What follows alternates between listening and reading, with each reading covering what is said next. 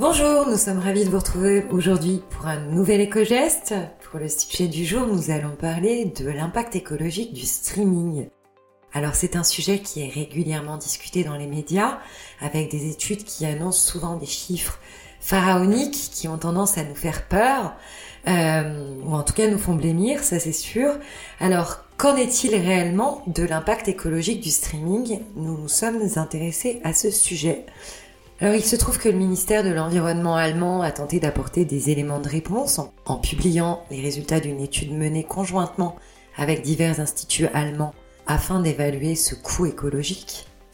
Et selon les résultats de cette étude qui a été publiée en septembre 2020, la transmission par la fibre optique serait la plus efficace et la plus respectueuse de notre environnement. En effet, regarder une heure de film ou de série en haute définition générerait 2 grammes de CO2 par la fibre optique.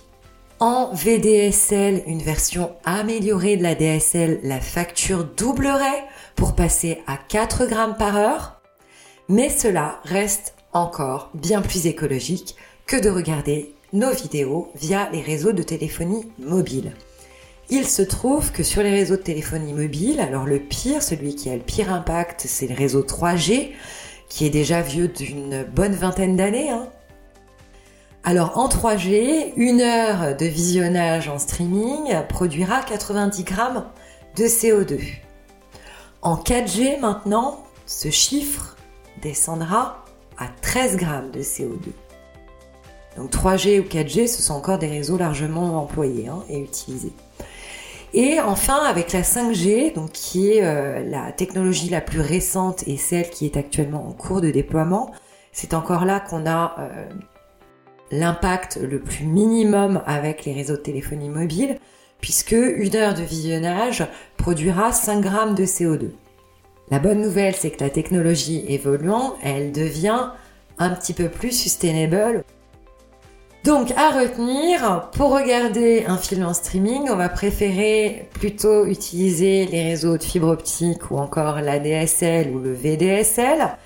Et enfin, nous, on a même pensé à une alternative complètement autre qui euh, nous reposera des écrans au moins le temps d'une soirée et qui aura un impact totalement neutre, on va vous, proposer de passer au jeu, au jeu de société.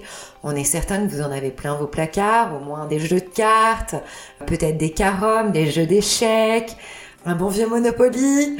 Voilà, autant de bons moyens d'occuper votre soirée, nos soirées, avec un impact totalement neutre. Nous vous souhaitons une bonne fin de journée et donc une bonne soirée, peut-être loin des écrans, on vous le souhaite. Ce sera toujours ça de prix et nous vous retrouvons demain pour un nouvel éco-geste.